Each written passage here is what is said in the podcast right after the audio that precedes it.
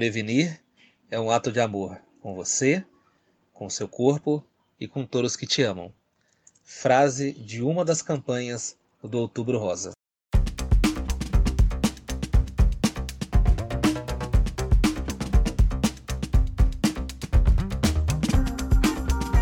Mais uma edição do Entendo Nada Podcast. É a 58 edição. Olha só, estamos chegando longe, estão deixando a gente gostar da coisa. Logo, logo a gente está no centésimo episódio.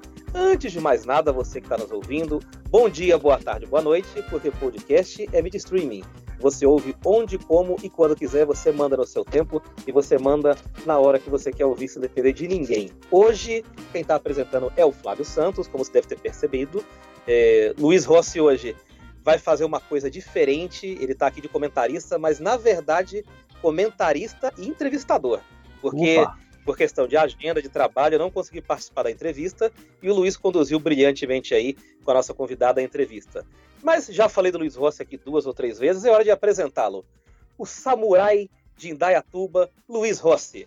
Bom, são, são dois erros aí, que eu não tô pra samurai, tô mais para lutador de sumô. E o segundo erro, que hoje eu não estou em Indaiatuba, hoje estou em São Paulo. Estou na casa da minha mãe gravando aqui, eu vim para cá essa semana. É, então, hoje eu estou em São Paulo, na, na, na gloriosa Vila das Mercedes. E o Flávio Boa. Santos, ele, ele é aquele cara que não tem medo, vou bater a mão aqui na mesa, ó, bati a mão aqui na mesa, de mostrar o bumbum para tomar vacina. Eu tenho certeza disso, né, Flávio Santos? Olha, eu já mostrei algumas vezes, viu? Já mostrei, já mostrei algumas vezes. E em lugares que ninguém nem imagina por aí. Em postos, UBS e amas, nem imagina por aí. Mas vamos pular essa parte e deixar os bumbuns para depois. Isso. Porque o tema hoje é importante, o tema hoje é sério. A gente sempre está brincando aqui, levando a coisa esportiva, de maneira informal, independente da temática. Mas esse é um programa, eu acho que esse é o programa com a temática mais consciente que nós fizemos. Alguns têm cunho didático, alguns têm cunho informativo, mas esse programa ele tem um cunho de, de conscientizar, tem por esse objetivo, principalmente as mulheres que estão nos ouvindo. E é um tema que as pessoas sempre pedem para abordar, que as pessoas sempre querem informação a respeito. Vamos falar do Outubro Rosa e, por consequência, do câncer de mama. É, eu, vocês vão ver algumas informações aqui ao longo da entrevista que o Luiz conduziu, mas o câncer de mama é o câncer que mais mata mulheres no mundo. E também aqui no Brasil não é diferente. O único lugar que o câncer de mama não mata mais mulheres é nos estados do norte. E vocês vão descobrir por que ao longo da entrevista. Então, o câncer de mama, quando se fala de autoexame, quando se fala de fazer os exames de rotina em dia, o ginecologista, o mastologista, ter uma rotina de ir ao médico, embora aqui no Brasil o UBS, a AMA, a Rede Pública de Saúde, não permita isso, é muito importante porque realmente mata. Estou falando de matar, mas saiba que essa é uma entrevista, é um programa principalmente que traz esperança para você. Porque hoje, quem descobre o câncer de mama com antecedência, logo no início, tem 90% de chance de sobreviver. Então vamos falar de um assunto sério, mas sobretudo vamos falar de vida com a doutora Daniele Cristina Miyamoto Araújo, que é especialista em mastologia e a nossa convidada especial de hoje. Bom, vocês ouviram a nossa apresentação, né? E o Flávio, o Flávio não poderá estar aqui, a gente já explicou o porquê na apresentação. Então a entrevista será só eu e a nossa convidada de hoje, que é a doutora Daniele Cristina Miyamoto Araújo. ah, doutora, é o seguinte, a gente sempre faz uma pergunta aqui de cara, que é uma pergunta clássica do Entendo Nada, né? Que, é, que todo mundo fala que é a pergunta mais difícil, que é quem é. é, você e o que você faz? É, exatamente. então, vamos lá. Meu nome é Daniele, né? Você já me apresentou. E eu sou médica ginecologista e sou mastologista também. Eu tenho trabalho no consultório, mas é, tenho experiência ainda em alguns hospitais. E também, atualmente, eu ainda faço um mestrado na Unicamp, então ainda tenho um vínculo aí com uma universidade também. É, essa seria eu da parte profissional, né? Mas quem é você do, do resto é bem mais amplo, né? sim, sim, sim. É, bom, começar a entrevista aqui, vamos falar de Outubro Rosa, né? Lá no, no início a gente já comentou tudo. É, a primeira pergunta, acho bem interessante, essa aí foi o Flávio que fez, né? É, por que o câncer de mama é o que mais acomete mulheres no mundo inteiro? Na verdade, eu acho que tem uma série de fatores, né, que a gente vê o aumento aí da incidência do câncer de mama ano após ano. É, mas acredito que primeiro também está relacionado ao fato de existir um exame de rastreamento, que para grande parte de de outros tipos de cânceres em outras regiões do corpo, não existe né, um exame que você faz e pode fazer uma detecção precoce. Então, uma vez que a gente tem um exame bem pré-estabelecido que faz a diferença na mortalidade das mulheres, acho que isso também é, influencia. Além disso, a gente vê que a população vem envelhecendo, né? É, houve uma grande mudança nos últimos anos e décadas no estilo de vida, relacionado a, a tipo de alimentação, prática de atividade física.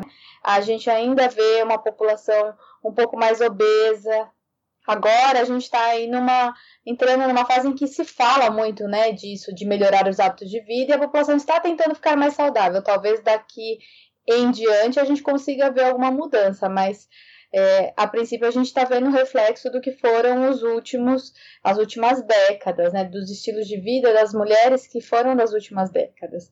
Outra coisa é que o que mudou também é que as mulheres hoje em dia elas, elas engravidam menos do que engravidavam antigamente, né?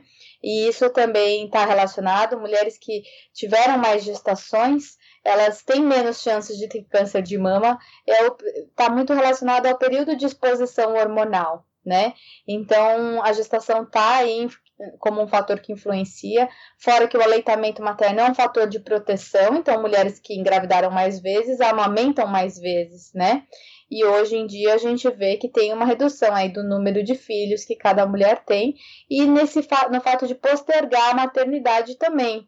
A mulher foi inserida no mercado de trabalho, é, cada vez mais a vida profissional é, de muitas mulheres vira uma é, prioridade para ela, ela acaba postergando aí a maternidade, isso também pode influenciar, né? É, além, assim, da reposição hormonal, a gente viveu alguns anos atrás em que houve um boom de terapia de reposição hormonal na menopausa, e eu acho que isso também é, influenciou. Hoje a gente calibra, escolhe bem quem é a mulher candidata a uma reposição hormonal ou não, não é para todo mundo e nem de igual para todo mundo, né? Então, acho que essas são, as, assim, o que eu vejo as principais causas de ser muito frequente o câncer de mama e está aumentando aí a cada ano. É, você acabou já respondendo uma outra questão aqui que uma ouvinte mandou pra gente. A gente recebeu bastante questão de ouvinte, viu? Achei bem interessante que a gente abriu na semana para as pessoas perguntarem, né? E a Mayara Azevedo tinha perguntado isso sobre os casos e por que, que eles têm aumentado nos últimos anos, né? Mas a, a doutora já acabou explicando nessa primeira questão. Então, um salve para Mayara Azevedo. Não, obrigada, Mayara, pela dúvida, né? Mas é, só para trazer o dado, por exemplo, no ano de 2019 eram esperados 59 mil novos casos o INCA lançou é, é, qual é a perspectiva aí dos próximos três anos e para 2020 já são esperados mais de 66 mil novos casos. Então a gente isso no Brasil, né? Então a gente vê que isso vai realmente vem aumentando. Pode estar relacionado com o fato de estar fazendo mais rastreamento também.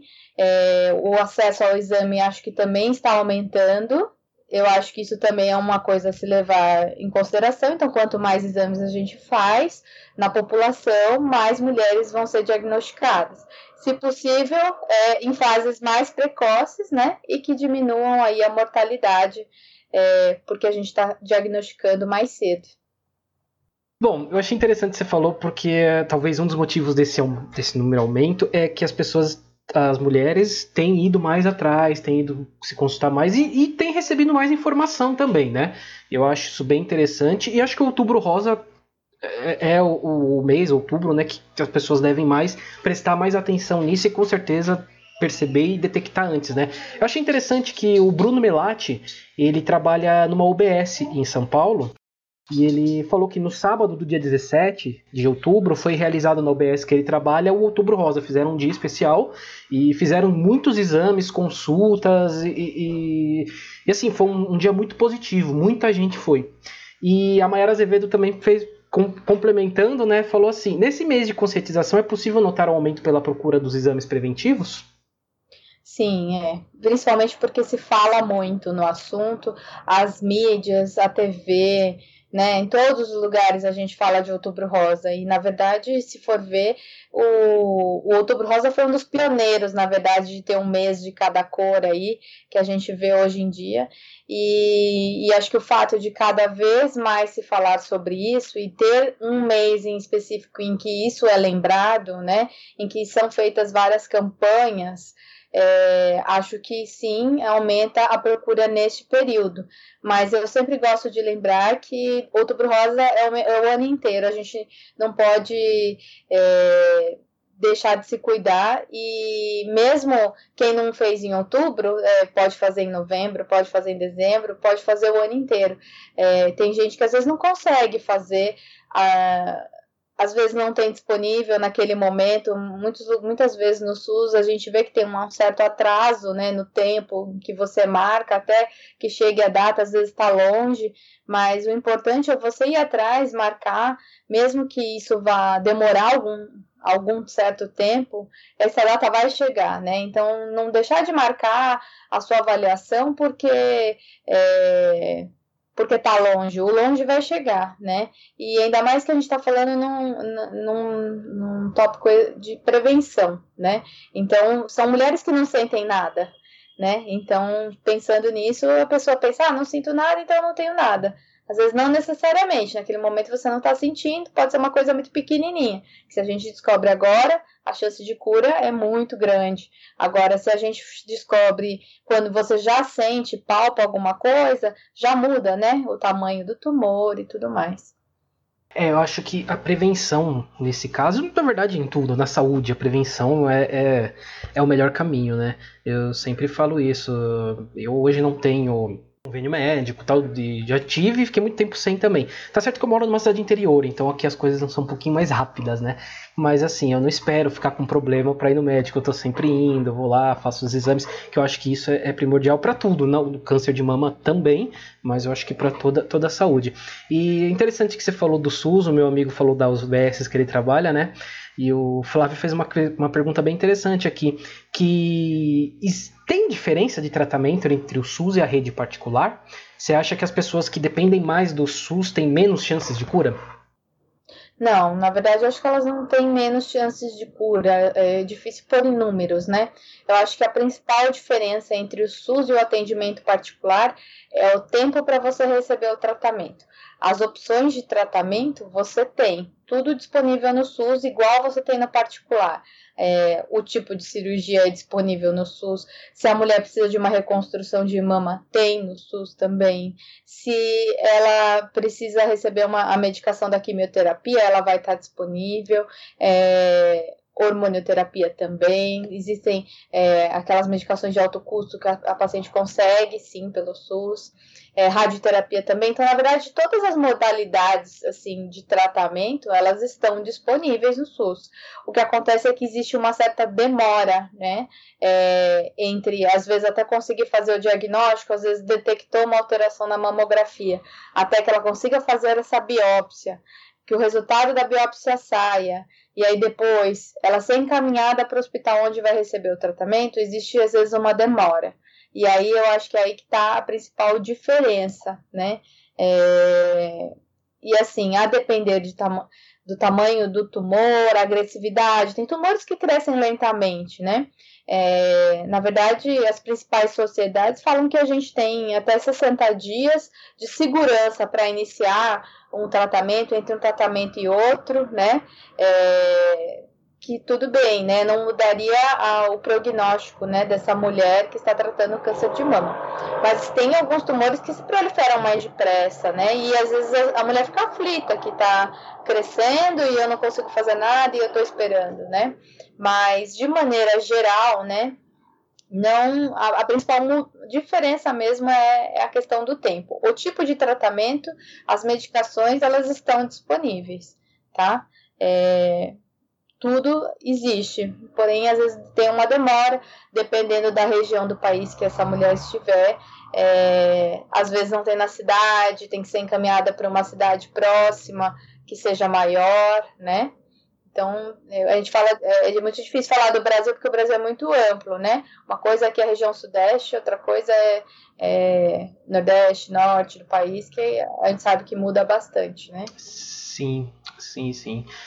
É interessante, quer dizer que tem um, um as sociedades né, de, de, medicina dizem que tem 60 dias, é isso?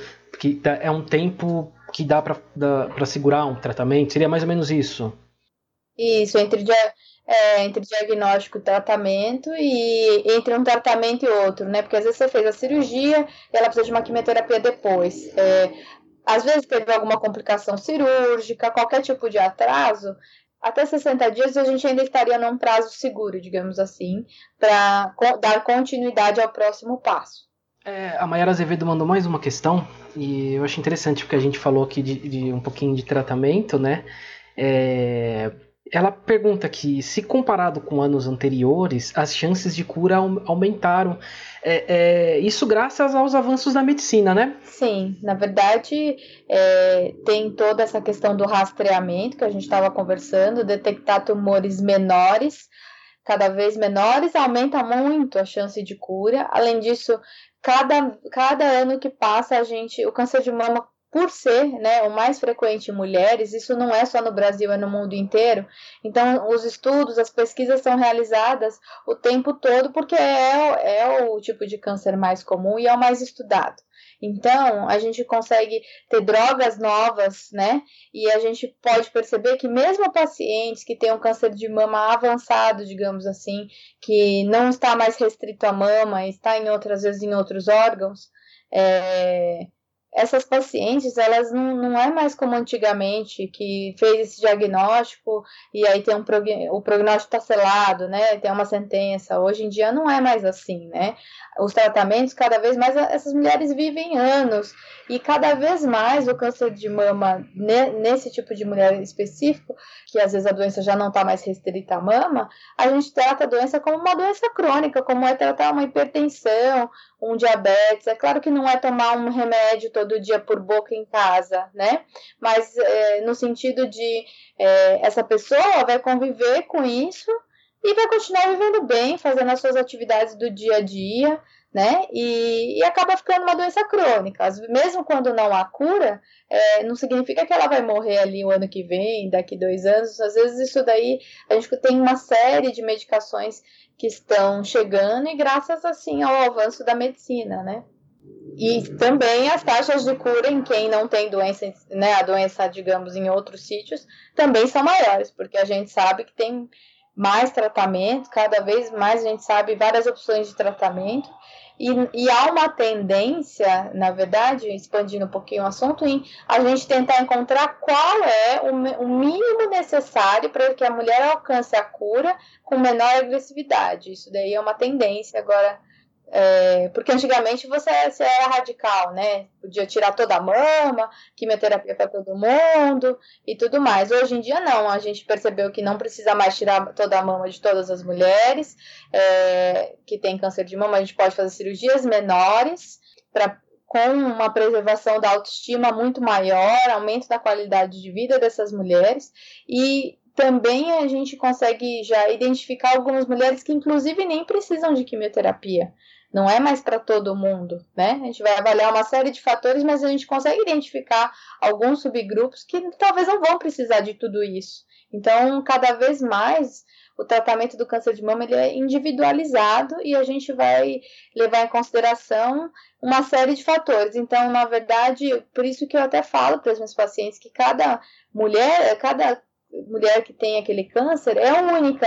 Às vezes elas se comparam porque conversa encontra durante o tratamento, conversa, ah, mas eu fiz isso, eu fiz aquilo, mas então o meu é pior porque eu tive que fazer a químio, ou não, não necessariamente, ou porque eu tirei toda a mama e a outra não tirou, e, e é muito diferente, não é? Muito difícil se comparar porque são tipos diferentes, mulheres diferentes, a gente tem tipos e subtipos de câncer de mama, então cada vez mais a gente consegue identificar muito, é muito amplo assim.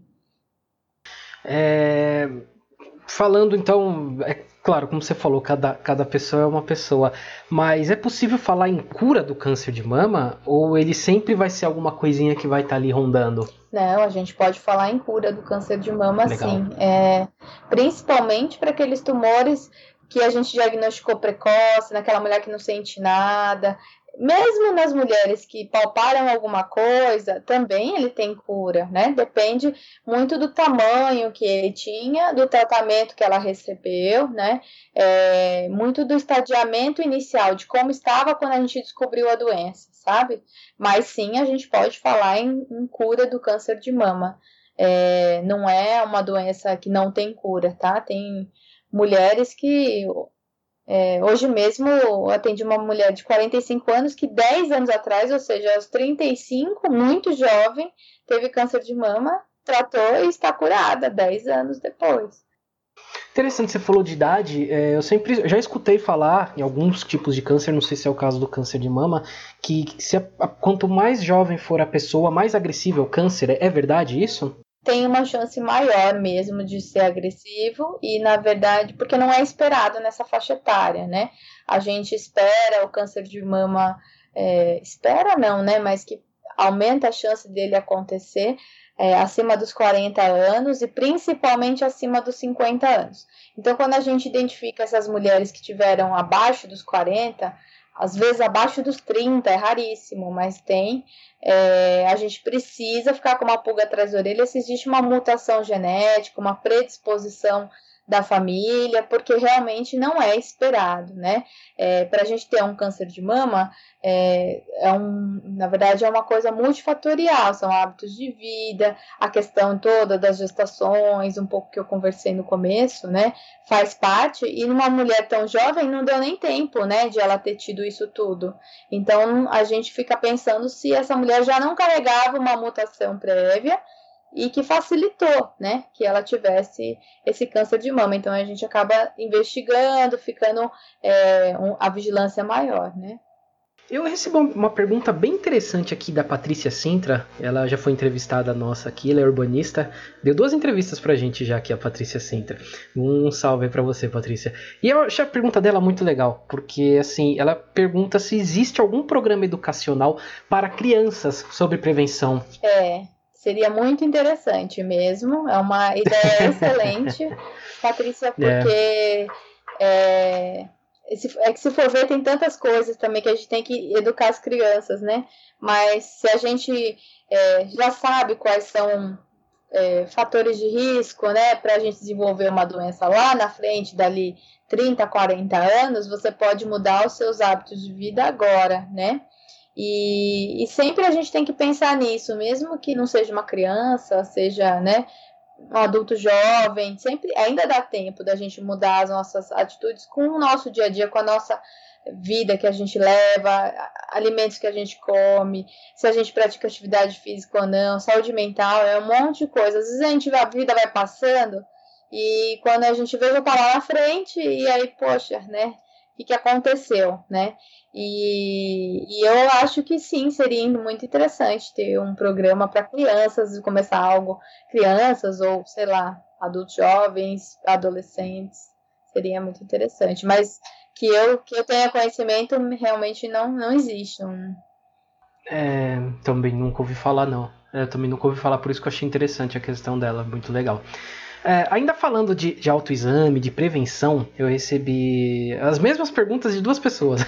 A Flora Van Acker mandou e o Daniel Zanata também mandaram essas mesmas questões aqui. Qual a frequência ideal para fazer o autoexame e exames mais detalhados? Tem alguma frequência? Sim. É, na verdade, assim, é, eu acho que o autoexame, o que eu sempre falo é que ele serve para o seu autoconhecimento não é para você é, fazer o diagnóstico você mesma de um tumor ou de nada disso. Mas existem alguns tipos de tumores que aparecem às vezes durante, entre os intervalos de exames de rotina. E se você é uma pessoa que se, que se faz, se toca, né, faz o autoexame, você percebe, você sabe que aquilo não é normal para você, né? Então, eu, eu oriento mais no sentido de autoconhecimento.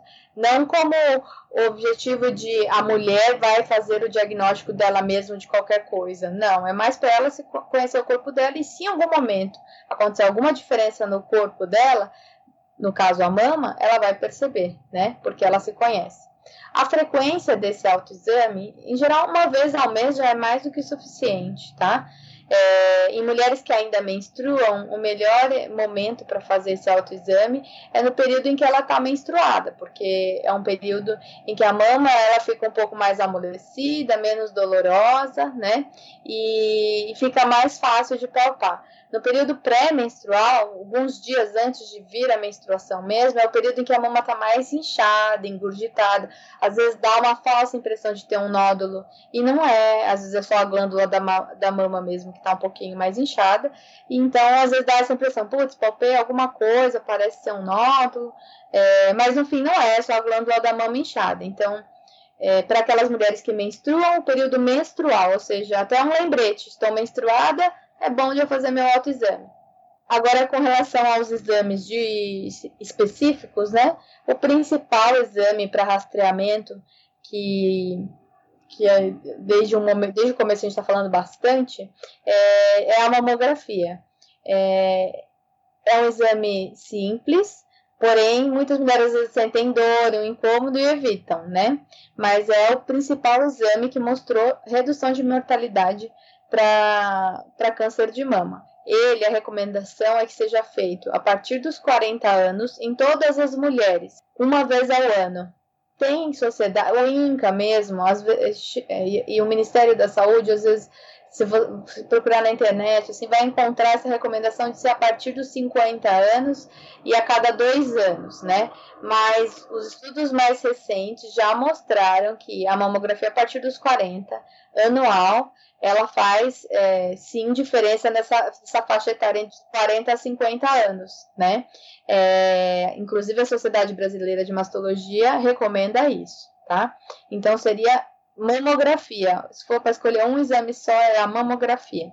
Muitas vezes a gente vai acabar precisando do ultrassom de mamas para fazer complementação, principalmente naquelas mulheres que têm mama densa, ou seja, mama que tem muita glândula ainda, uma mama jovem, né? E aí a gente faz o complemento com ultrassom, mas o ultrassom ele não substitui mamografia, eles servem para ver coisas diferentes, então eles se complementam.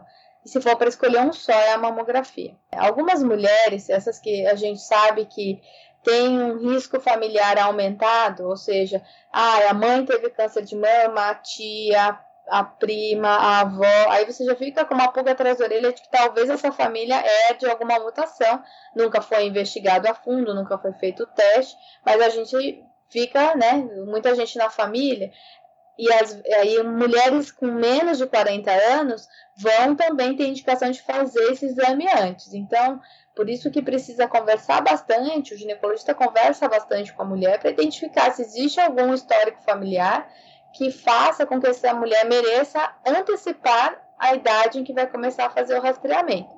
Essas mulheres que já, ou que já, já se sabe que existe a mutação, ou que tem esses antecedentes familiares fortes de câncer de mama e ovário, é, às vezes a gente vai também juntar a ressonância de mamas, porque elas têm as mamas muito jovens. Mas isso é bem individualizado mesmo e bem específico dessas mulheres que têm alto risco, a gente fala que tem alto risco para câncer de mama, tá? Que seria mais ou menos aquela história da Angelina Jolie, que teve o, o que fez, na verdade, ela tinha um histórico familiar importante, foi detectado, né, é, que família, na família existia a mutação do, do gene BRCA, né, que é o que está relacionado com câncer de mama e ovário, e aí ela, antes de ter o câncer, né, mas já tinha, depois de amamentar, depois, né, enfim, de ter é, gestação, é, ela optou por fazer a cirurgia, né? Então, é, ela fez a primeira cirurgia de retirada das mamas com reconstrução e depois ainda ela fez inclusive a retirada dos ovários. Então, por conta dessa mutação aí, foi uma coisa que trouxe também o assunto, a polêmica do assunto, né? Porque foi uma abordagem mais agressiva E sim, esse tratamento é possível, mas desde que a gente realmente identifique a mulher, é uma coisa bem específica, é com certeza a minoria da população. Sim, sim. Eu ia fazer essa pergunta, eu tinha colocado aqui, que tem essa polêmica no ar, né, das mulheres que que mesmo sem sintomas, mas com essa predisposição, preferem fazer a, a mastectomia, né? Eu ia perguntar mesmo o que a doutora achava disso. Na verdade, assim, é, sobre o que eu acho, acho que quando há indicação, né, é, existe mesmo essa mutação, eu acho que essas mulheres realmente se beneficiam da cirurgia, mas a gente tem que saber identificar bem essa mulher e identificar o momento certo de fazer isso também. Não é, ah, é, é, acabou de fazer o teste, veio positivo, então vamos operar. Não, é uma coisa, é uma coisa importante, é uma coisa que vai mexer com a autoestima. Por mais que você faça uma reconstrução de mama, ela, a mama não fica igual, não é a mesma coisa de estar tá com uma mama com silicones, digamos assim, né? Mas é diferente, a sensibilidade da mama muda, tudo muda. Então, e tem todo um impacto emocional disso tudo. Então, é uma, é uma decisão que precisa ser tomada com calma e é uma, é uma decisão em conjunto, não é uma decisão só do médico e nem só, nem só da paciente. Mas eu acho que quando há indicação, eu acho que a mulher realmente acaba tendo benefício, sim. É, mas é muito uma coisa que tem que conversar caso a caso. Às vezes a mulher ela ainda é muito jovem, quer ter os filhos dela, quer amamentar. Então, claro, a gente pode esperar isso. Não é uma emergência, ela não tem um câncer, né? Então a gente pode escolher o momento certo de fazer isso.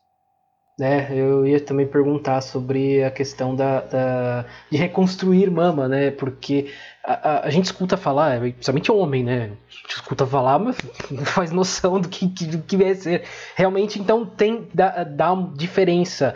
É, não é só questão de parecer um silicone, não. Ele, ele é diferente mesmo, essa reconstrução porque depende da, da, reconstrução e depende do tipo de cirurgia que ela fez, né? Quando você faz uma reconstrução de mama para quem retirou é, a glândula da mama, você pode fazer a reconstrução com uma prótese, né? Só que aí a prótese, em comparação a uma prótese estética, é uma prótese maior e com um formato anatômico, né? Um formato é, que seja mais compatível com com o formato, assim, tem que tentar deixar simétrico a, a outra mama, né?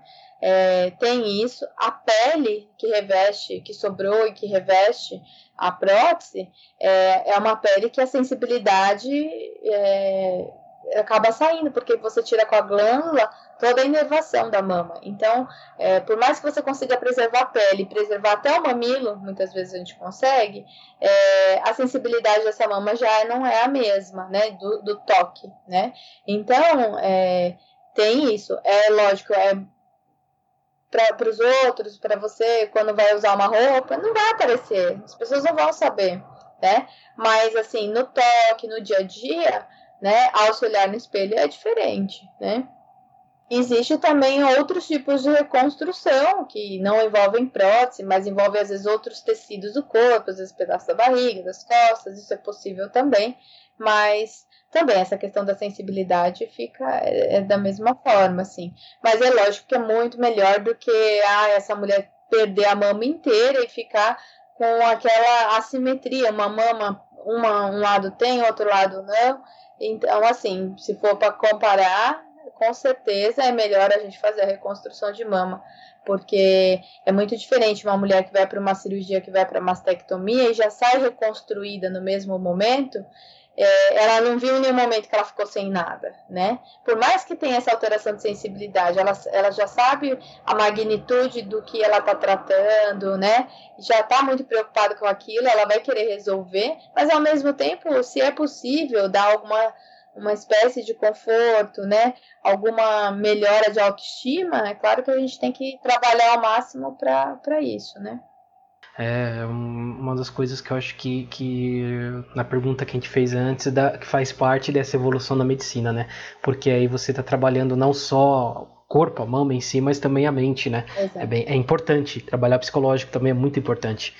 É, faz parte da cura também. Exato, exato, é, faz parte. Legal, faz parte.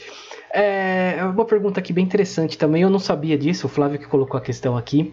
Que aqui no Brasil, a, a região norte é a única onde o câncer de mama não é maior incidência entre as mulheres. Lá é o colo de útero, né? O câncer do colo de útero. Tem alguma explicação para isso? Na verdade, eu acho que é um pouco relacionado à quantidade de informação que a população tem acesso, né? E de buscar atendimentos. Além disso, é o acesso ao atendimento, tá? É, é muito diferente, é a mesma desigualdade que a gente vê econômica também, a gente vê no plano de saúde, na parte da, da saúde do Brasil, tá? Então, tem menos acesso, tem menos exames de rastreamento que estão sendo feitos, né? E, e além disso, além do câncer de mama, não é que ele é menos frequente, né? Eu acho que ele é menos diagnosticado na maioria das, acho que a maioria das vezes. Ele deve estar lá, mas não é, não é diagnosticado ou diagnosticado muito tardiamente. Além disso, às vezes a população não é uma população tão velha, né, de idade, é, por conta do próprio perfil socioeconômico mesmo, né? É, o câncer de colo também pode, além disso, pode estar mais frequente do que o câncer de mama, porque também é, a vacina, o câncer de colo existe uma relação direta com a presença do vírus HPV, né? E hoje a gente tem a vacina para o HPV. Essa vacina é o que vai mudar a, a quantidade de câncer de colo de útero daqui para frente né? O SUS já tem, mas é uma população bem restrita que recebe, são meninas e meninos, bem crianças ainda, e talvez não esteja, né, sendo vacinado na mesma quantidade lá ainda. Então acho que talvez tenha isso, tá? Uma frequência maior do HPV e aí então também uma incidência maior de câncer de colo. Mas eu acho que o câncer de mama é, talvez esteja sendo menos diagnosticado não necessariamente menos frequente. Sim, sim, é. É, é isso. Infelizmente. Infelizmente essas coisas acontecem, infelizmente acontece. É, eu achei também interessante essa questão que eu recebi também de dois, dois ouvintes, o Daniel Zanata, que já tinha feito uma, e Maristela Rossi, que é minha mãe. Ah. Ela também mandou essa questão que eu achei bem legal, minha mãe. Ela mandou a questão bem legal, porque assim, a gente fala muito do câncer de mama feminino, mas também existe câncer de mama masculino, né? É, você tem ideia das estatísticas, porcentagem e também o qual o prognóstico desses casos e o tratamento é o mesmo que se faz com câncer de mama para mulheres? É, na verdade, assim, o câncer de, de mama em homem ele é muito raro, por isso que se fala tanto em mulher, mulher, mulher, né? Primeiro porque a glândula mamária do homem é muito menos desenvolvida do que a glândula mamária da mulher, mulher tem lóbulos, tem os ductos, né? É, e no homem não há esse desenvolvimento, né? É, é, cerca de um homem a cada mil mulheres vai ter câncer de mama. Em relação um homem com câncer de mama a cada mil mulheres com câncer de mama, para você ter a magnitude de quanto é, é, é diferente, né? É, o câncer de mama no homem. E além disso, é, por, pela glândula mamária do homem ser bem menor, né? Então muitas vezes é, acaba diagnosticando logo, né? Porque logo, logo ele é palpável, né? Qualquer tumor que apareça pela glândula do, da mama do homem ser pequena, logo ele sente também, né? É, com relação ao prognóstico é semelhante com relação, é, depende do estadiamento, é igual mulher, depende do, do, de como estava a doença quando você fez o diagnóstico. Como a glândula da mama do homem é menor, a chance dele palpar é maior, né? Então a chance de a gente pegar tumores menorzinhos são maiores do que uma mulher que tem uma mama maior, grande, e um tumor de um centímetro ali no meio, às vezes não, não sente. E o homem vai sentir porque ele não tem, né, uma mama grande. E os tratamentos, na verdade, é, são a gente extrapola né, os tratamentos do câncer de mama da mulher para o homem, então são praticamente os mesmos, tá? Com relação à cirurgia, há uma pequena diferença em que a gente não faz cirurgia conservadora em homem, de tipo conservar, tirar um quadrante da mama, não tem como, porque é uma mama muito pequena já, então acaba é, que a gente acaba tirando a mama toda, tá? Mesmo porque ela é muito pequena, né? um quadrante de uma mulher talvez fosse o tamanho da mama inteira de um homem, né? Então, acho que essa acho que seria a principal diferença, mas com relação à indicação de quimioterapia, hormonioterapia, radioterapia, são as mesmas indicações da, do câncer de mama na mulher. Interessante, interessante. Realmente é muito difícil ouvir falar mesmo de, de do, do, câncer de mama masculino. Bem, bem interessante. É eu, não teria, eu não tinha pensado nessa questão. Muito legal que veio, muito legal que tenha vindo. Interessante, é. é. Aqui tem uma questão que eu achei também bem legal, porque você né, sendo médica tal, que, bom, fez todos os exames tal e pegou que está com câncer. É, que é o momento de comunicar um paciente aos parentes dessa pessoa que, que, que ele está com câncer? Vocês têm algum tipo de treinamento para falar? Como, como que faz isso? Exatamente, isso é uma coisa que é muito importante, né? Eu acho que a relação do médico com o paciente, de como é dada essa notícia, é muito assim pode mudar como se uma pessoa vai decidir tratar ou não tratar uma doença, sabe? Eu acho que isso é com relação a qualquer doença, mas o câncer é uma coisa especial porque tem um certo peso, né? E assim, se eu já tive um, um, é, um treinamento para isso, na verdade, alguma coisa assim na faculdade de medicina é, eu vim da Unicamp, lá eles têm uma visão mais humanizada do paciente, né? Então a gente tem é, no final da graduação alguns momentos em que faz, a gente faz essa reflexão de como a gente tem que dar essa notícia, é, se eu, eu acho que não tem uma fórmula certa. Ah, você sempre vai fazer isso, isso e isso. Eu acho que você tem que sentir muito o paciente o quanto ele já entendeu daquilo que está sendo investigado, né? Porque você não pode sair e falar, ah, é um câncer de mama, viu? Não, não, não é assim, né, que a gente fala. A gente tem que entender o quanto que ele entendeu de tudo aquilo, porque a pessoa não vem, o diagnóstico vem com a biópsia, na maioria das vezes, né? E aí você já está fazendo uma investigação, a pessoa já está meio que assim, olha, tem um nódulo, é, esquisito. É, às vezes a, pessoa, a, o próprio, a própria mulher já vem com a demanda: isso pode ser câncer? É câncer? Tem, às vezes, dependendo da característica do nódulo, a gente pode ter uma suspeita maior ou menor do que é, né? E aí, a depender de quanto ela quer saber, você pode dar essas informações. Ela tá te fazendo a pergunta. Agora, tem gente que não te faz a pergunta, né?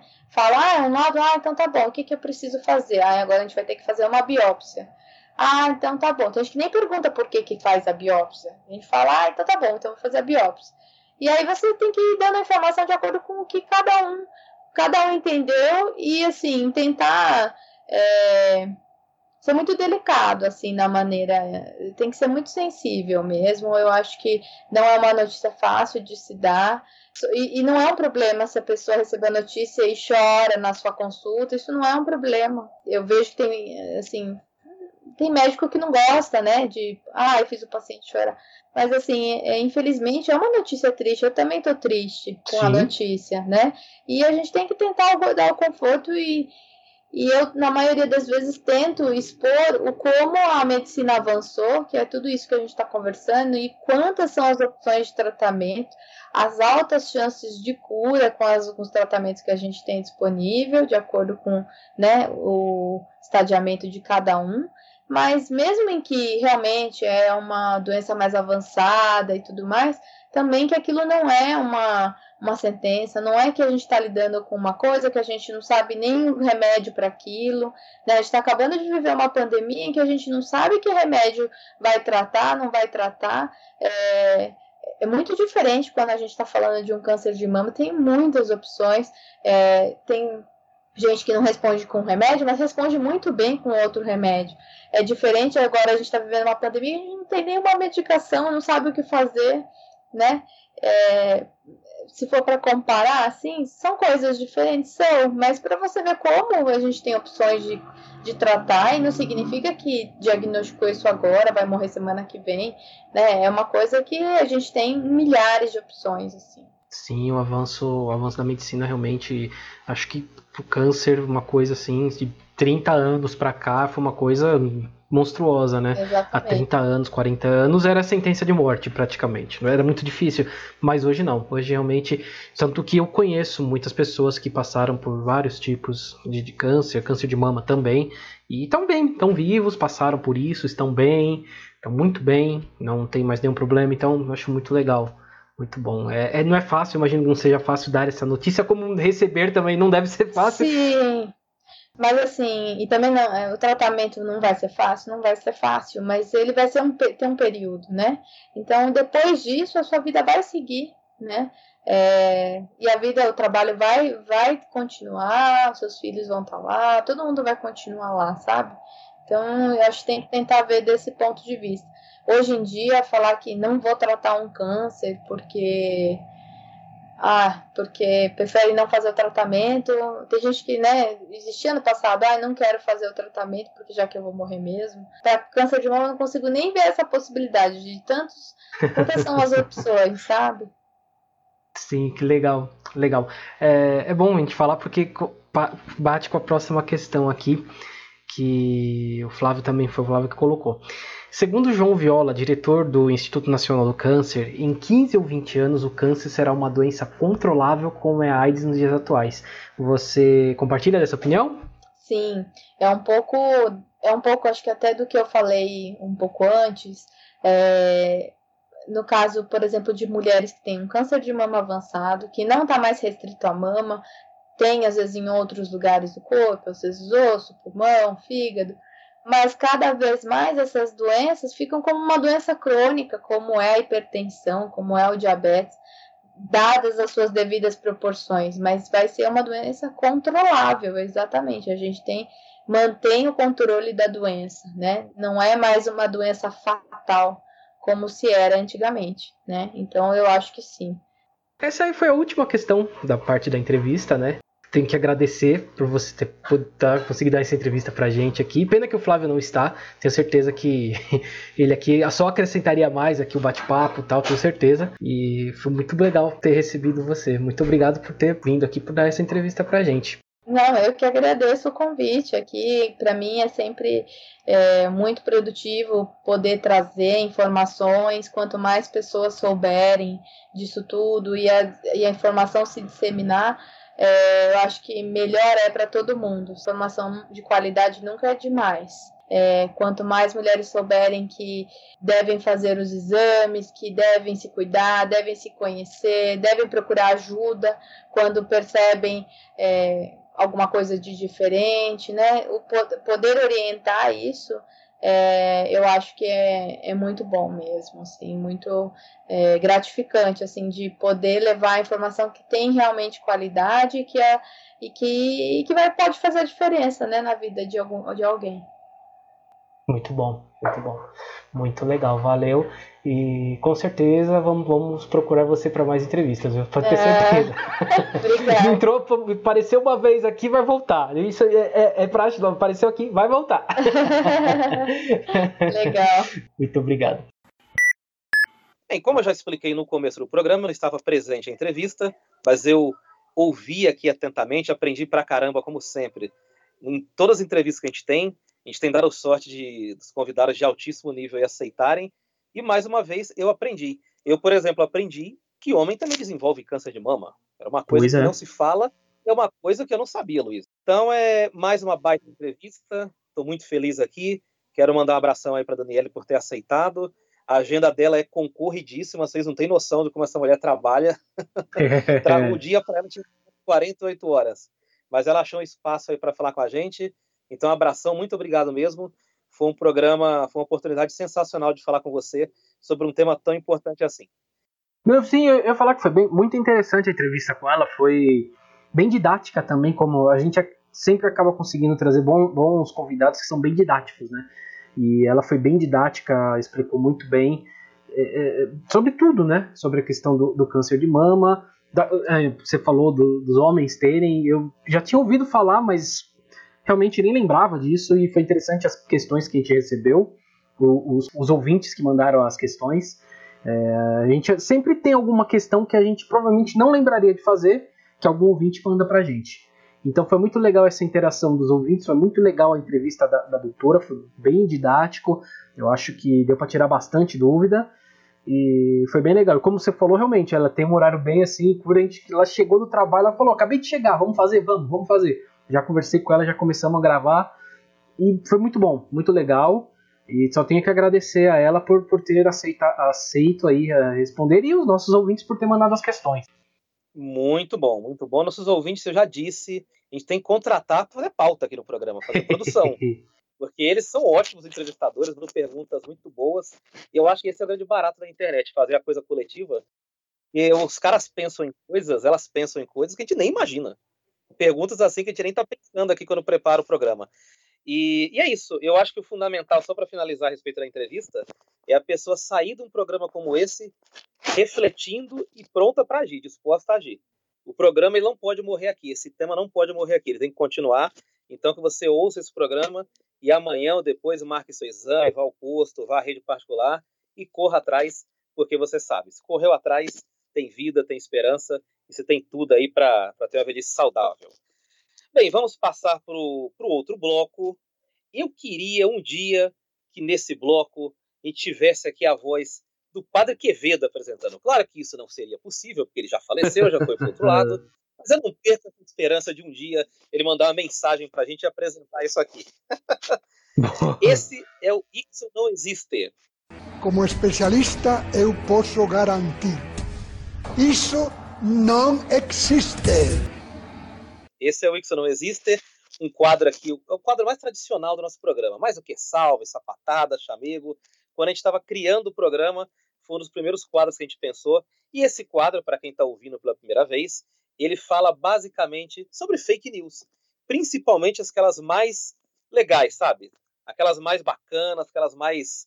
É, as mais bizarras possíveis. E desta vez, o Luiz conseguiu duas fake news aí. Não é difícil conseguir, mas o Luiz tem um olhar clínico para identificar aquelas mais, mais legais. Aquelas que a gente fica ao mesmo tempo revoltado, ao mesmo tempo dá risada, sabe? Porque são coisas assim muito surreais. A primeira delas. Essa aqui nem é tão engraçada porque envolve um assunto muito sério, né? Mas a primeira delas. Efeitos colaterais mostram que tomar vacina, vacina chinesa é pior que pegar Covid-19. Luiz Rossi, você que pesquisou é, essa notícia, você que colocou esse link aqui, que foi atrás, garimpou. Conte pra gente o que quer dizer essa notícia. quer dizer que estão aí atacando a vacina chinesa, né? Os nossos queridos amigos aí e, e, que fazem as fake news, né, e espalham. Eu não vou dizer que tem ligações aí com, com algum clã familiar muito poderoso Imagina. no Brasil, né? Não, não, vou, não vou falar nomes, Imagina. quem quiser entender, entenda. É, não deve, assim, assim, é, é primeiro, primeiro que eu não, eu não acho nada. Eu entro lá no boatos.org ou no eFarsas e eles fazem esse trabalho. Eu só entro lá e pego. E, inclusive, as duas notícias que a gente vai ler, tanto essa que o Flávio leu e a próxima foi do boatos.org. As duas estão no bots.org. E é muito interessante que começaram a surgir né, notícias assim da vacina chinesa após essa, essa, essa briga que tivemos na semana passada aí. Briga, uma, um, um, fala que fala, e o nosso querido presidente aí, que aliás é um líder de, de família aí, já que vocês querem entender como eu falei no começo, eu não vou falar família, né? Mas nosso querido presidente Bolsonaro, ele. É, primeiro, o Ministério da Saúde ia, ia comprar as vacinas. Aliás, voltando, vamos voltar um pouquinho mais atrás. O Ministério não ia comprar as vacinas. Ele deu o sinal de que a vacina sendo aprovada, ele estaria na fila para comprar 6 milhões de doses da vacina chinesa.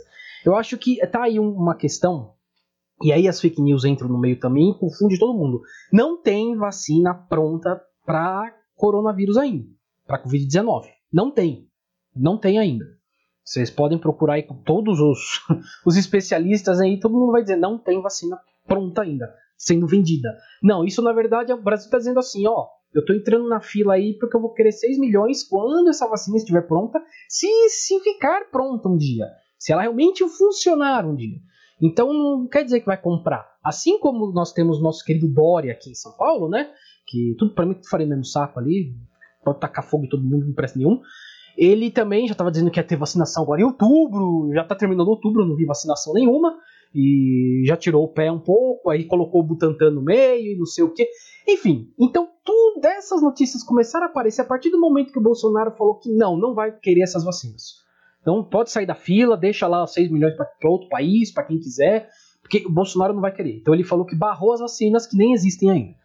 Então essas notícias começaram a surgir a partir desse momento, né? E como eu falei, isso começa a surgir lá em cima, alguns, algumas poucas pessoas que começam a criar fake news e começam a se espalhar por aí. E já se sabe muito bem que faz parte de um grande clã familiar, de um grande poderoso do Brasil, né? Então, assim, toda vez, toda confusão que acontece, surge alguma fake news aí. Essa que o Flávio leu é uma, e a próxima que o Flávio vai ler também é outra relacionada a essas vacinas. Olha que título maravilhoso. Não, é. Aspas gigantes, no caso. Olha, olha. Melhor não tomar vacina, porque, segundo essa notícia aqui, ela altera o nosso DNA e causa homossexualidade. Olha o grau da coisa como que é. Eu não entendo como é que o sistema imunológico mexe com o cromossomo, como é que é essa relação, o que, que ela faz lá dentro. Já inventaram um nanorobô que vai lá e reconstrói os cromossomos. Mas, assim, é, além da, da, da burrice, da, da, da, falta de noção de como funciona a saúde do corpo, me chama a atenção que esse pessoal tem um medo de, de virar homossexual, sabe? É uma ignorância brutal, né? Hum, Eles é. acham que é uma coisa assim de outro mundo, né? É um medo impressionante. É um medo, assim, que às vezes até parece amor. Parece até que eles têm uma fixação, um amor, né? Eu sempre falo isso. Eu trabalho, assim, no, no, no ramo da comunicação. Claro que eu não estou no primeiro escalão, como William Bonner, nem nada, né? Eu sempre falo para pro, os meus amigos que às vezes eles ficam meio ofendidos quando, eh, quando alguém fala que eles são gays, são homossexuais. E, muitos deles, inclusive, parece que partilham desses pensamentos bizarros aqui, dessas fake news, né? Cara, mas isso não é xingamento, não é nenhum problema ser, ser, ser chamado de homossexual, de gay, de lésbica. Mas esse pessoal vive ainda no século XIX. Então, por isso que eles criam esse tipo de fake news. E eles tentam assustar as pessoas pela coisa mais primária, mais, é, mais selvagem e mais baixa que existe, que é o medo de ser homossexual. Não, você vai virar viado, gente, não sei o quê. E, e aí? E aí? Vai que vira. E aí? Vai ficar mais feliz, cara. Relaxa, fica de boa aí. O importante é se curar da Covid-19 e ser feliz, vai. Vai fundo e toma lá uma injeção no bumbum que você vai ser feliz. Não fica com medo, não. Pois é. Não, e essa daí, além do preconceito, né? Tem, tem um, um, Vem de uma linhagem de que vacinas fazem algum tipo de mal, né? Que são a questão de você vacinar crianças e elas poderem é, pegar autismo, entre aspas, pegar autismo, né? Porque autismo não é uma doença, Nossa. é uma condição. Então, assim, você vê, e tem a ver com essa história de DNA, tudo. A fake news é a mesma, ela só muda um, alguns poucos detalhes. Eu não duvido que esteja rolando também fake news relacionado com autismo, relacionado com AIDS, relacionado com síndrome de Down. Eu não, eu não duvido. Se, se, se, se vocês que estão ouvindo a gente recebeu alguma fake news relacionada a isso, qualquer outra coisa, qualquer outra coisa, avisa a gente, fala pra gente. Porque, pelo menos lá no, no eFarstas e no bots.org, eu só vi essas duas. É, as duas que o Flávio leu, né? que são coisas ridículas. Então, assim, é outra notícia que surgiu mais ou menos no mesmo tempo que houve essa encrenca aí do, do Bolsonaro com o Ministério da Saúde com as vacinas chinesas. E o Dória no meio, né? Que também o Dória tá no meio ali dessa treta toda. Não, é. Falou de DNA aqui nessa última notícia, mas é. você veja, tem homossexualidade, tem DNA e tem a vacina chinesa, ou seja, falando da China. É, são pessoas tão assim geniais que por aí você vê o DNA de quem falou. Você vê as digitais de quem falou, né? Quem é que vive no Twitter falando de China, de homossexual, é, de vacina, xingando Dória? Quem são esse tipo de pessoa? É, então. Por coincidência, vai, vai surgir uma imagem na sua cabeça aí que tem a ver com o clã e com a família que o Luiz citou aí indiretamente no outro, é, quando estava falando da outra notícia. Então, assim, são tão geniais que dá para ver logo. Até o estilo de escrita é bem parecido com o que os caras postam lá no Twitter. É bem previsível. Então, assim, se você quiser beber água dessa fonte aí, saiba que é uma água bem suja, mais suja que a água do Rio Tietê, e aí fica por sua conta e risco. É, inclusive a gente vê né, a, a, grande inteligência dessas pessoas quando o nosso presidente fala que não é mais barato investir na cura do que na vacina. Uh, assim, eu, eu não sei, Flávio. eu não sei, eu não, eu não sei, eu não sei. É, é, a, a, vacina não seria a cura? Assim, a, a gente é. não toma vacina de sarampo para não ter. eu não, não sei. Eu, não é, não é isso. não é isso. Não, olha só, o cara olha. de coisa que não sabe. Mas ele também hoje, Luiz, ele falou uma coisa muito genial. Ele falou que não entendia por que a pressa para desenvolver a vacina. Ah, não, imagina, né? Tá morrendo muita gente aí, imagina. Ah, pra que pressa? De, de boa. Vamos demorar uns 20 anos para desenvolver e ficar em lockdown. Então, então é, é, Mas assim, não me surpreende, porque é gente que idolatra o Olavo de Carvalho. Ah. Que é um filósofo que não é filósofo e que não lê os filósofos. Pois é. Então, a gente que tem esse tipo de referência, eu não espero nada além de falar que, a, é, que é melhor investir na cura do que na vacina. Pois não é. é. Não tem condição. Pois é. Não, não tem, não tem. É, é, olha, que coisa. Ai, Flávio, Flávio, vamos pro próximo bloco, vai, Flávio. Porque, olha, é, é, eu vou falar de dica cultural boa a partir de agora, pelo amor de Deus. Dicas culturais. Pois é, agora a gente vai contrapor. Falamos de burrice, agora vamos falar de cultura. De coisa boa, de coisa que vai abrir sua mente, que vai deixar você mais, mais ligado nas coisas, mais antenado. E, como não poderia deixar de ser, quem vai dar a primeira dica cultural é a nossa convidada, a doutora Daniele Cristina. Fala aí, doutora Daniele, qual sua dica cultural? Não tem muito a ver com câncer de mama, nem nada disso, mas tem um seriado que eu adoro e acompanho, que se chama This Is Us. É, eu, eu gosto muito dele, eu acho que mostra tanto a relação familiar, a gente fala de preconceito, fala de uma série de coisas, assuntos, e, e eu acho, não sei, é uma, série, uma das melhores séries que eu já assisti. Eu super recomendo, assim. E tem uma, um outro também que é mais assim, parece um seriadinho mais bobo, mas é que eu gosto bastante de séries, viu? É, que se chama Anne with Annie, que é tipo Anne com E, né? É, esse aí tem no Netflix, acho que até. E também é super leve de assistir, meio que parece água com açúcar, mas também tem bastante, fala bastante de preconceito, de coisas, é, feminismo, de a, a mulher é, poder estudar, a mulher poder, sabe?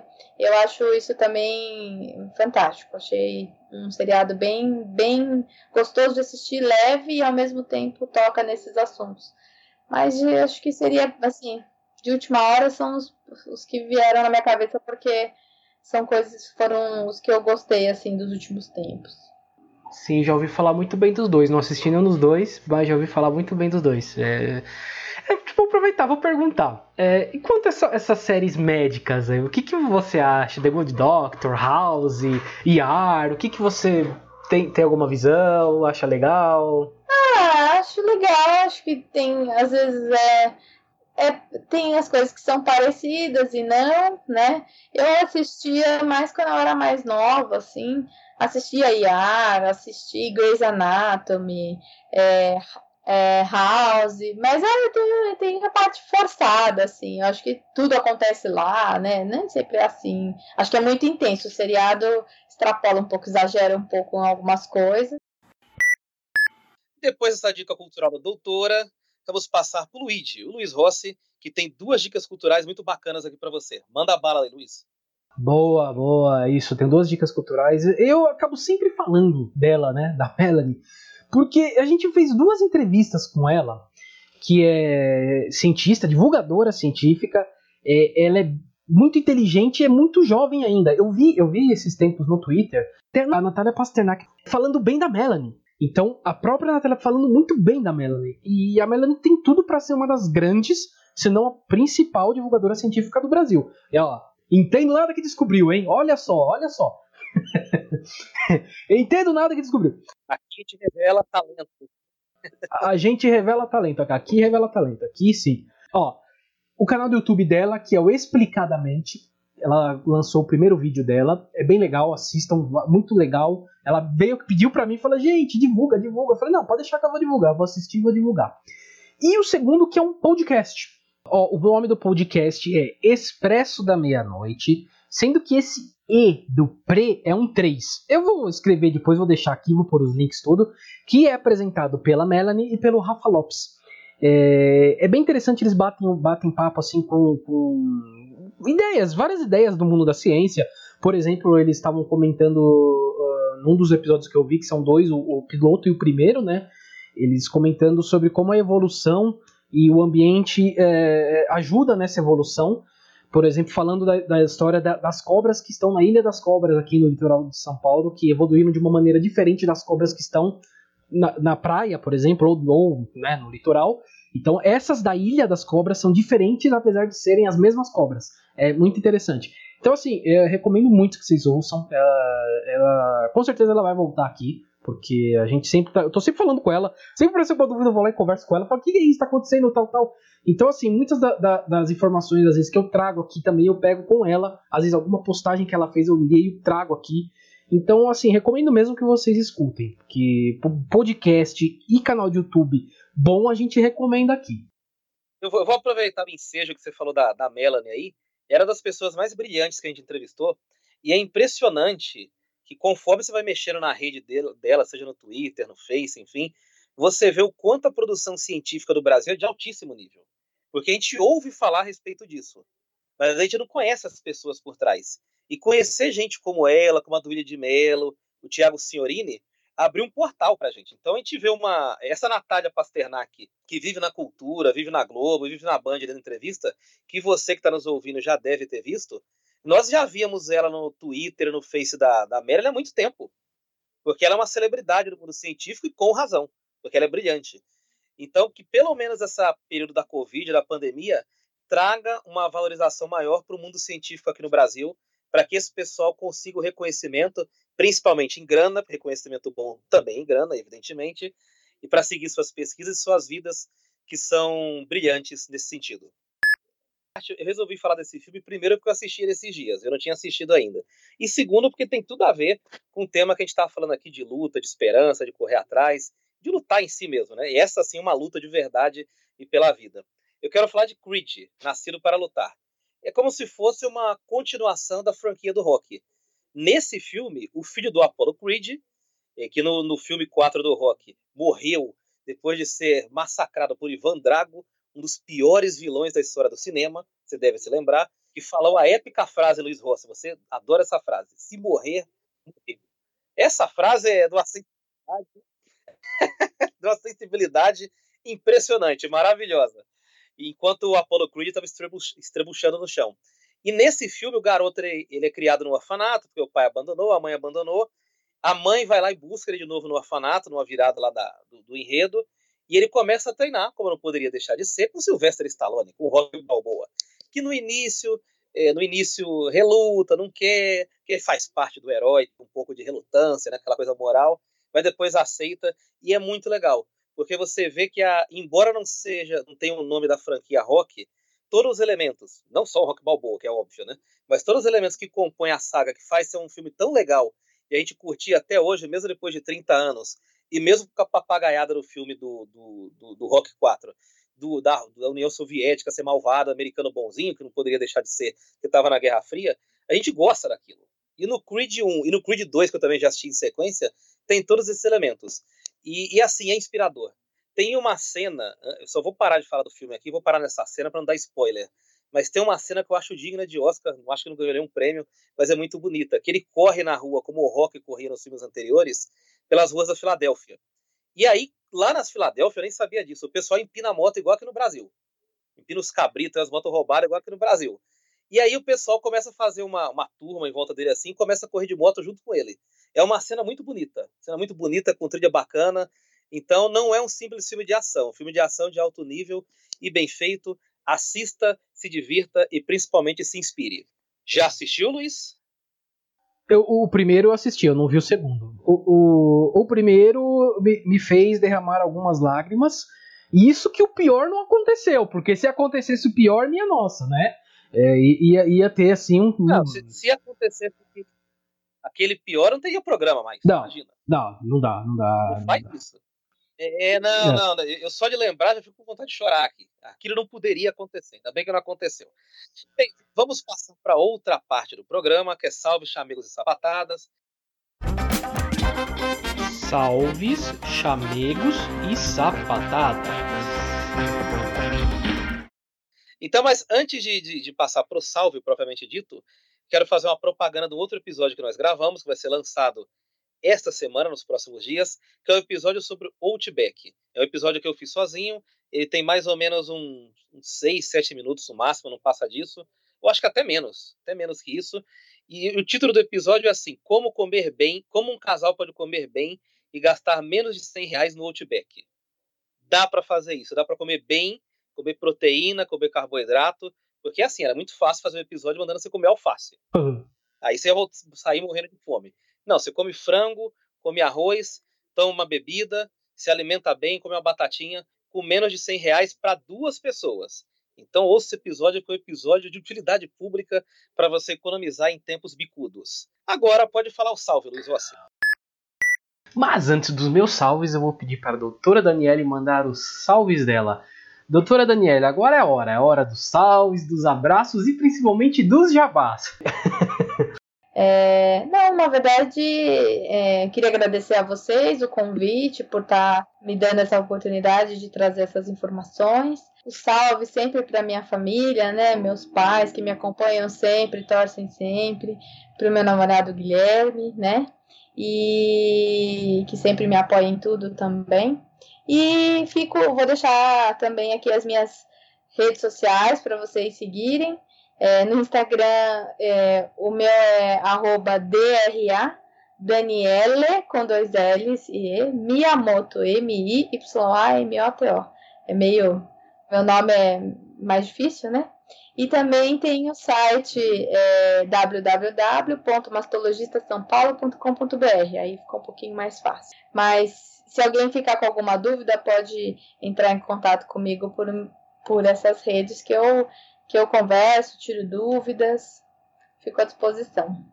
Valeu, valeu. Depois por favor, me passe depois que eu vou colocar nas postagens, porque às vezes as pessoas estão ouvindo o podcast, estão no trânsito, estão lavando a louça, estão na academia, não tem como escrever na hora. Então eu sempre falo isso, sempre coloco na postagem. Você vai achar lá que tá tudo certinho, linkadinho lá. Me manda depois, me manda que eu coloco sim. Qual o nome do seu pai e da sua mãe? Marcos e Jacira. Então, um salve pro Marcos, pra Jacira e um salve pro Guilherme. É isso aí. Boa, vou falar o um salve aqui para Flora Van Acker. E eu acho que é Van Acker. E eu acho que não é alemão. Deve ser holandês ou belga. Flora, manda pra gente aí. Seu sobrenome é, é, é holandês ou belga? Não, é holandês, por causa do Van. Né? É, ou, é ou é holandês ou é belga. Belga também, os belgas também tem essa. Tem esse Van, Von, eu sei que eles também têm. É, manda pra gente aí que ela, ela foi uma das que mandou a, a questões pra gente aí do Outubro Rosa tal, e ainda falou que a gente manda muito bem, que ela tá ouvindo vários episódios nossos. Eu só tenho a agradecer por você estar ouvindo. Ela é amiga. Ela, ela é a namorada do Luiz Fidelis. O nosso entrevistado do Maestro, ah, Maestro tá. é a namorada dele. namorada dele. Conheceu a gente naquele episódio, né? Foi ouvir o episódio que a gente entrevistou o Luiz Fidelis. E adorou e acompanha a gente, tá ouvindo a gente aí. E tanto que ela mandou até uma questão pra gente, então tô mandando um salve para ela, por ela ter vindo falar pra gente que tá gostando muito, que a gente tá indo bem e tal, que continue assim. Muito obrigado, muito obrigado mesmo. É isso, Flávio, hoje não tem muito salve não. Não, não tem muito. Vou aproveitar esse tempinho que tá sobrando no final. Boa. Porque de indiretamente, você quando falou aí, falou de três episódios. Aliás, quatro, né? Luiz Fidelis, episódio sobre Existe Música Ruim? Ele falou sobre esse tema numa, num episódio maravilhoso aqui do podcast. E depois ele fez uma live sobre a vida em condomínio, sobre a vida de síndico. Essa live foi conduzida pelo Luiz Rossi. Lá em cima, nas fake news, a gente falou do boatos.org, mas nós entrevistamos o criador e o diretor do EFaças, que também é um site similar ao boatos.org.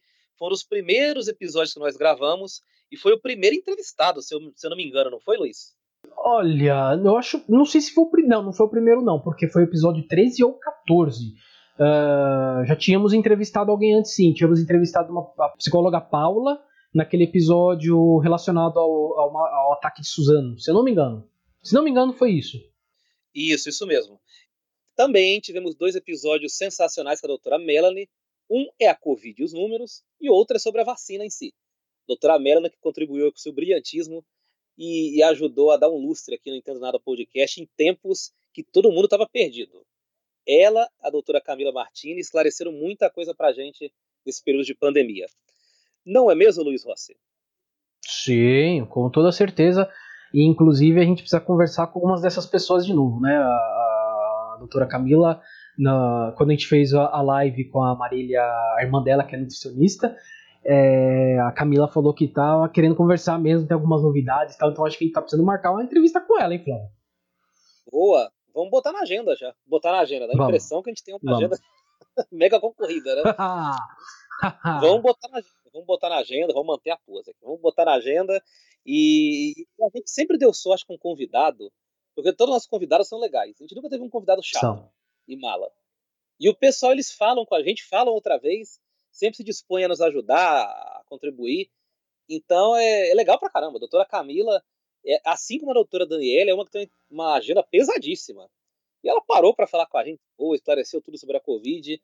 É o nesse episódio mais ouvido, se eu não me engano, não é, Luiz? É o mais ouvido com a doutora Camila, quando falamos da, da do coronavírus. Nem era, nem era Covid-19, a gente chamou de coronavírus.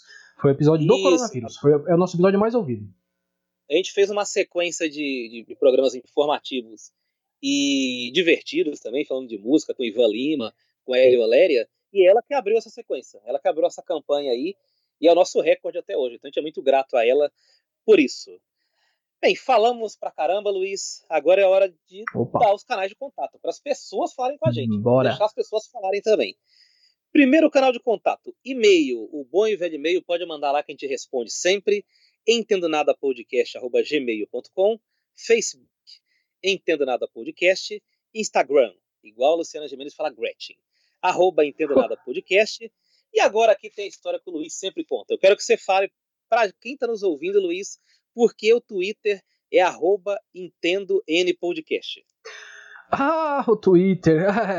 Tem uma pessoa usando, não está usando na verdade, está lá desde 2014 parado o arroba Entendo Nada. Tem lá um arroba Entendo Nada, não é a gente. Tá parado desde 2014. Então eu tinha que escrever alguma coisa lá para parecido com o nosso e não dava para escrever Entendo Nada Podcast. Então deu um jeito aqui foi Entendo N Podcast. Então é Entendo N Podcast, tá, gente? O Entendo Nada não é a gente, tá lá parado desde 2014, lá acho que deve ter sofrido uma 5 pico 7 a 1 em 2014 e não mexeu mais no Twitter, não sei. é por isso que nosso Twitter é Entendo N Podcast, Flávio. Isso, eu fiz questão de, de pedir pro Luiz contar, porque ele conta como ninguém isso aí, porque foi ele que fez a conta do Twitter. Aliás, todas as contas aqui quem fez, quem gerencia, quando alguém responde lá, quando alguém. E aliás, responde muito rápido é o Luiz. Eu sou meio, eu sou meio relapso com isso e eu devo muito a Luiz esse aspecto. E, então ele tem que contar mesmo, porque ele sabe que quando tentou registrar lá, tava lá. Esse areta aí, dá o um nome pra gente, ajuda nós aí, pelo amor de Deus. Além das redes sociais, você também pode nos encontrar nos agregadores. Spotify, YouTube, iTunes e também no Anchor. E ou qualquer outro agregador que você goste aí, que você consuma, que você use. E é isso. A gente já falou, entrevistamos, estou muito feliz com o programa, mais uma missão cumprida. Considerações finais, Luiz Rossi. Olha, olha, a gente falou. Na verdade, hoje, hoje apesar do, do tema ser o outubro rosa, né, e o câncer de mama, a gente a, a, a, abordou dois temas que são relacionados com saúde e que também sofrem de fake news, né? Que o outubro rosa com câncer de mama também, infelizmente tem gente que faz fake news, menos do que o da vacina, mas tem.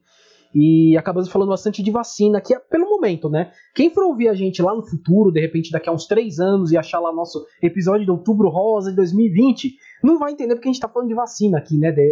Tomara que a vacina já tenha saído, todo mundo já tenha sido vacinado, mas é que o momento hoje, a discussão é a vacina, não só no Brasil. O Brasil, o Brasil a gente consegue emborrecer a situação, né? A verdade é essa. Mas o mundo inteiro está debatendo a vacina hoje, porque ainda não existe essa vacina, ela está em, em fases finais e torcemos para que essa fase final vire mesmo uma vacina. Então, assim, então falamos do câncer de mama e de vacina, de dois cuidados que nós temos que teremos que ter sempre com a gente mesmo e quando para vocês aí que conhece alguém, alguma pessoa que está com dúvida no, no, câncer de mama, tal, manda esse episódio para essa pessoa porque realmente a entrevista foi muito didática, foi muito didática. A, a, a doutora ela, ela fala muito bem então recomendo mesmo. Vocês têm alguém aí que você conhece, tem alguma dúvida do câncer de mama, tal? Até para pessoas mais jovens, até para as meninas mais jovens, até para os garotos mais jovens, é, foi uma entrevista bem legal para conscientizar as pessoas entenderem o que é o câncer de mama e também vai de lambuja e as vacinas. É, programa de altíssimo nível aí, graças à doutora, contribuiu muito para a gente. E a gente está feliz de poder contribuir é, com esse espaço aqui, com esse episódio, para falar de um, de um tema, de uma temática tão importante assim. Principalmente numa era de tantas trevas que a gente está vivendo aqui no Brasil, de tanta falta de informação. As fake news já demonstraram é, como que é o clima aqui no Brasil, principalmente nos últimos anos, em virtude aí do debate eleitoral, porque até isso está contaminado pela política e pelo clima eleitoral, porque o Brasil parece que vive numa eleição há uns cinco anos seguidos. O Brasil não sai de uma eleição, é uma coisa impressionante. Então, é, vamos encerrar o programa, agora, agora sim, Boa. satisfeitos, felizes com esse, esse episódio gravado. Luiz Rossi, foi uma honra estar com você aqui hoje apresentando. Valeu. Então, vamos embora, Luiz? Vamos? Vamos nessa. Fumos. Valeu.